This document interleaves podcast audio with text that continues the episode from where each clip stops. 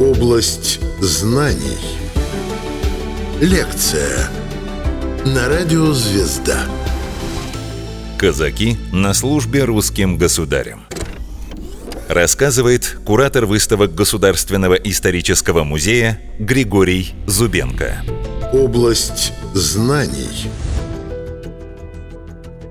Давайте поговорим о том, как выстраивались взаимоотношения э, казачьих войск и казачества с центральной властью, с Москвой, а затем и с Петербургом. Прежде всего, нужно напомнить, что под казаками мы понимаем не какую-то отдельную нацию, не четвертую ветвь э, славянства, а вот эти социокультурные сообщества, которые проживали э, вдоль границ российского государства. И начнем мы, конечно, с самого старого, это войско Донское. Взаимоотношения казаков с центральной властью в описываемый период, про который мы говорим, а это 17 век, было сложным, если кратко сказать.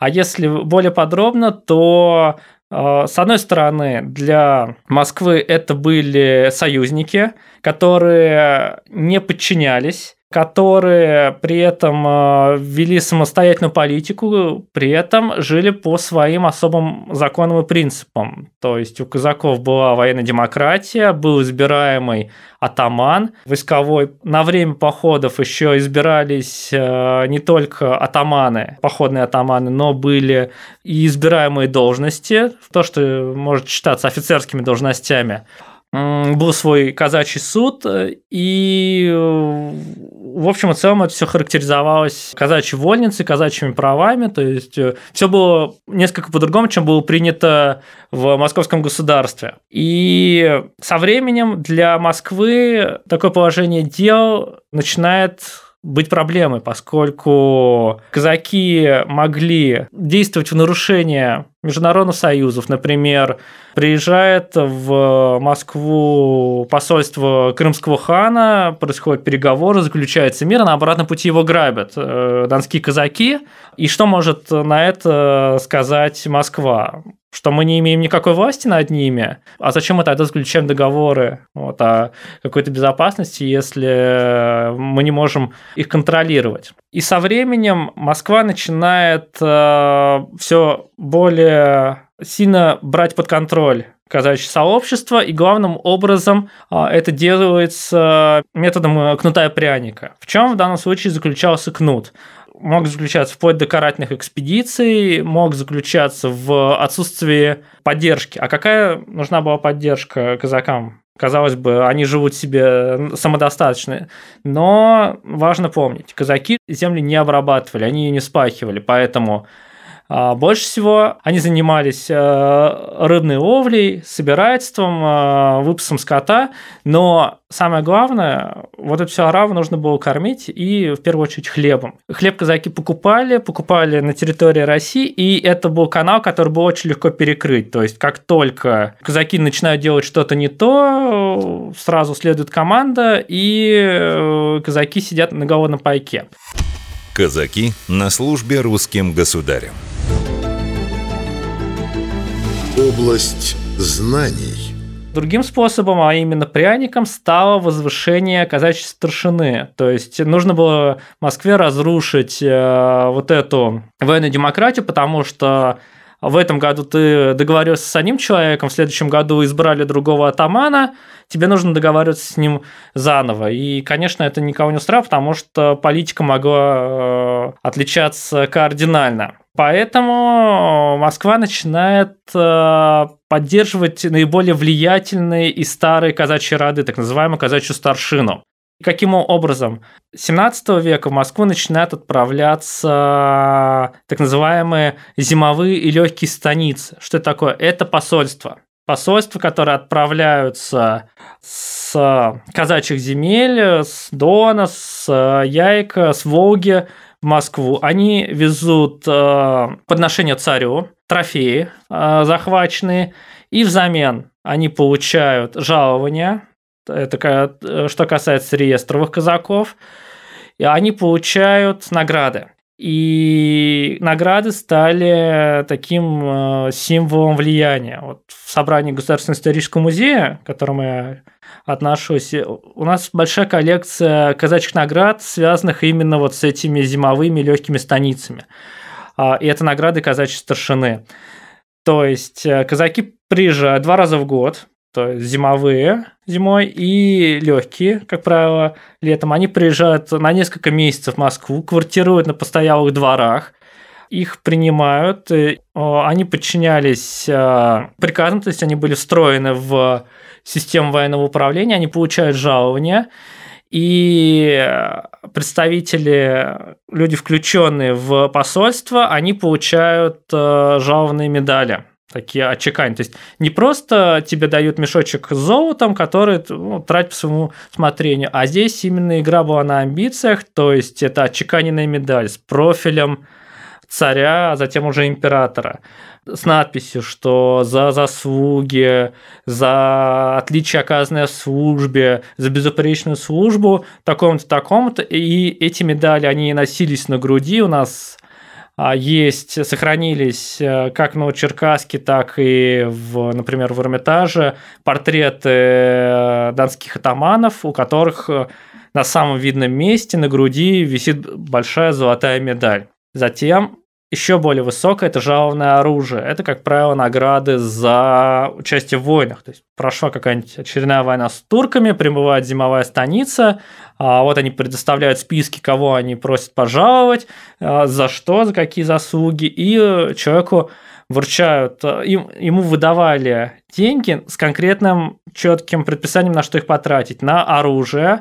Оружие, как правило, причем не покупное, казаки не признавали покупное оружие, они используют трофейное. То есть самое главное было захватить в бою какую-нибудь турецкую саблю, и вот на этой сабле потом наносилась надпись определенного содержания. То есть Божьей милость, императрица там, Елизавета Петровна пожаловали сим оружием за отличие, оказанное в войне с Турцией, или там, за взятие там, знамени или еще чего-то, вот такого-то, такого-то старшину, такой-то, такой-то станицы, такого-то войска, э, фамилия, имя, отчество. И эти э, сабли, они хранились в семьях, они передавались по наследству. А, а самая высокая награда – это были жалованные ковши. То, что изначально это посуда вот с царского стола, когда эта посуда начала заканчиваться, а, изначально ковши жаловались э, в первую очередь за успешный сбор налогов. Это было не про казаков, это вот про действительно сборщиков подати. И вплоть до введения вот этой э, классической европейской наградной системы с орденами, с медалями, а вот жалованная посуда – это была своя особенность, свой феномен российской наградной системы, и у нас в собрании исторического музея э, штук 20 этих ковшей есть, они потрясающе красивые, их можно увидеть на экспозиции. То есть, это действительно ковш резной, на котором носилась надпись. Если его не было в оружейной палате, то на него выдавали деньги, он тоже отливался.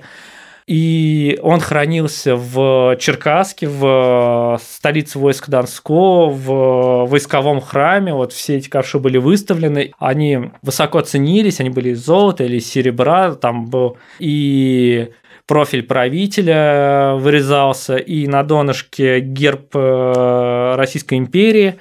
А в 70-е годы, по-моему, в 1774 году, если я не ошибаюсь, а в Черкасске произошел пожар, поскольку все строения были деревянные, все сгорело начисто, и донские казаки специально отправляют посольство в Москву с просьбой эти ковши возобновить, то есть взамен утраченных а, отлить новые, и эти ковши, они были заново сделаны, уже они отличаются по декору, прям на них было написано, что это возобновленный за такой-то год. То есть вот человеку был пожалован там в 1730 году еще при Елизавете Петровне, а вот при Екатерине его возобновили.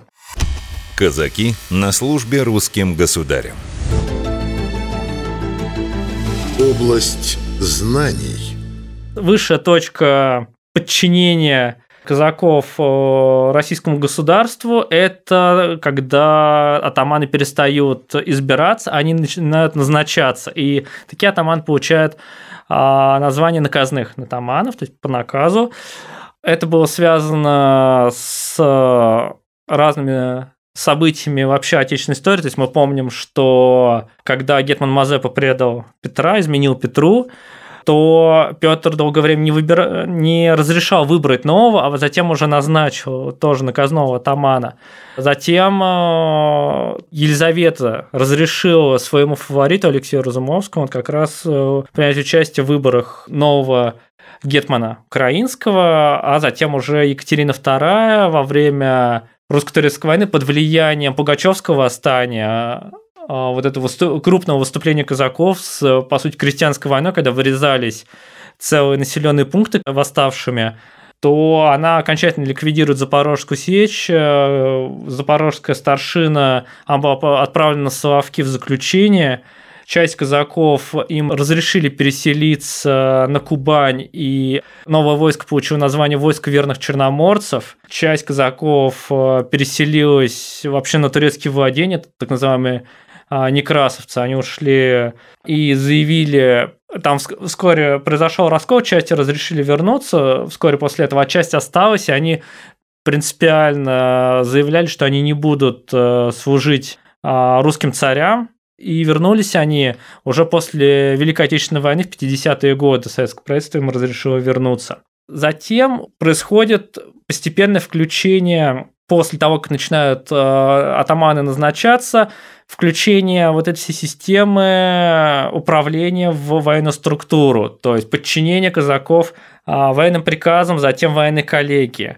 Соответственно, четкое ранжирование по войскам. То есть раньше это было стихийно, вот мы собираемся в поход, э, на войну пойдем, что-нибудь захватим, мы, мы не сильно будем... Мы выступаем как союзники, то есть ведем свою особую отдельную войну то уже в XVIII веке это полковая структура, это кавалерийские полки четкого деления, э, тысячного состава с э, все еще выборными командирами, но тем не менее они уже действуют в составе русской армии. К 1812 году они уже э, приравнены к армейской кавалерии, то есть действуют уже в общем составе. Э, мы помним, конечно, вот эти образы войны 12 года донских казаков под командой атамана Платова. Затем судопроизводство, то есть э, в XIX веке э, вводится единое э, по всем казачьим войскам судопроизводство. Во время великих реформ казаки получают свой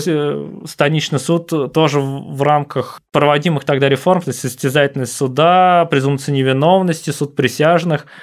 Появляются вот институт станичных судей, почетных судей, это суд высших инстанций в казачьих войсках – ну и а, уже к началу 20 века это полное включение казачьих войск в, в административную и военную структуру, то есть э, вот эти все различия, они по сути стираются, и казаки становятся отдельным сословием по-прежнему, со своими правами и обязанностями, но прям особость, инаковость, она становится все меньше и меньше.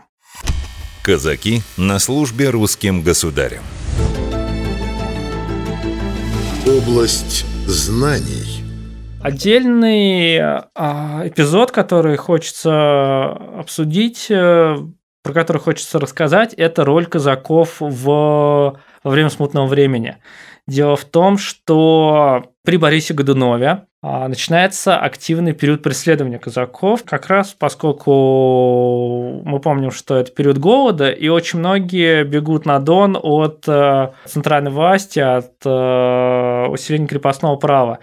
И центральная власть, она отправляет э, экспедиции, она пыталась блокировать Дон, по сути, чтобы препятствовать вот этому бегству людей. И это привело к тому, что когда появился уже Дмитрий I, то донское казачество, оно поддержало. При этом а, уже в, со- в ходе самого смутного времени, уже после уже Дмитрия и э, Запорожское казачество и Донское, они принимали очень активное участие в смуте. А они не так широко известны в ну, их роль была не так велика во время второго ополчения и Пожарска, а вот в первом ополчении они были, по сути, главной ударной силой. И затем, когда происходит Земской собор 1613 года по выбору Михаила Романова, то казаки там сыграли ключевую роль в том, что избрали именно Михаила Романова, и а, они, более того, они, вот депутация, которая потом, после этого Земского собора была отправлена к Михаилу с просьбой зайти на царство, она наполовину состояла из казаков. И это вернулось тем, что, в принципе, ну, надо понимать, что центральная власть при Михаиле была достаточно слабой, государство пережило только все тяготы и лишения, вызванные смутой, и казакам э, были даны очень многие привилегии, и которыми, стоит сказать, они пользовались, то есть э, как раз э, этот период – это период активнейшего освоения Сибири, когда казаки доходят вплоть до Байкала, уже вот за Урал, а отдельные в 1643 году казаки доходят до Амура. Вот, и, и а там основывают казачье поселение. Э, отдельные эпизоды, связанные с подчинением казаков. Просто выделю ключевые даты, связанные э, с включением казаков в общеимперскую систему управления. Так, при Павле Первом э, казачьи чины были уравнены с армейскими. То есть когда мы смотрим на те же медали 18 века или упомянутые жалованные ковши, мы читаем «полковник войска Донского». Это не значит, что человек носил чин полковника. Это значит, что он командовал полком, он был э, выбран командиром полка на время какой-либо войны. И это все прекратилось при Павле. При Александре Первом э, было разработано положение для казачьих войск, по которым определялось принцип службы. При Николае Первом в 1838 году появился первый строевой устав, то есть вот четкие правила того, как надо служить, как все это выстраивалось. И в 1857 году, это, по сути, завершающий уже этап включения казаков в армейскую структуру, это год, когда казаки перешли в ведение управления войск военного министерства. То есть уже военное министерство четко а, держит на довольстве казачьи полки, четко нормирует, имеет в виду, вот сколько полков в каком войске должно быть выставлено. Таким образом, а, история взаимоотношений казачьих войск с центральной властью, с Москвой, с Петербургом – эта история очень сложная. Она, эта дорога не была прямой, а здесь были моменты и репрессий, и предательства, а, и гонений, но в конечном счете все это привело к тому, что, с одной стороны, казачьи войска все были унифицированы, какие-то, ну, в первую очередь, Запорожская ликвидирована, и они были встроены в общую административную, военную а, налоговую, в общероссийскую имперскую систему. Рассказывал куратор выставок Государственного исторического музея Григорий Зубенко. Область знаний –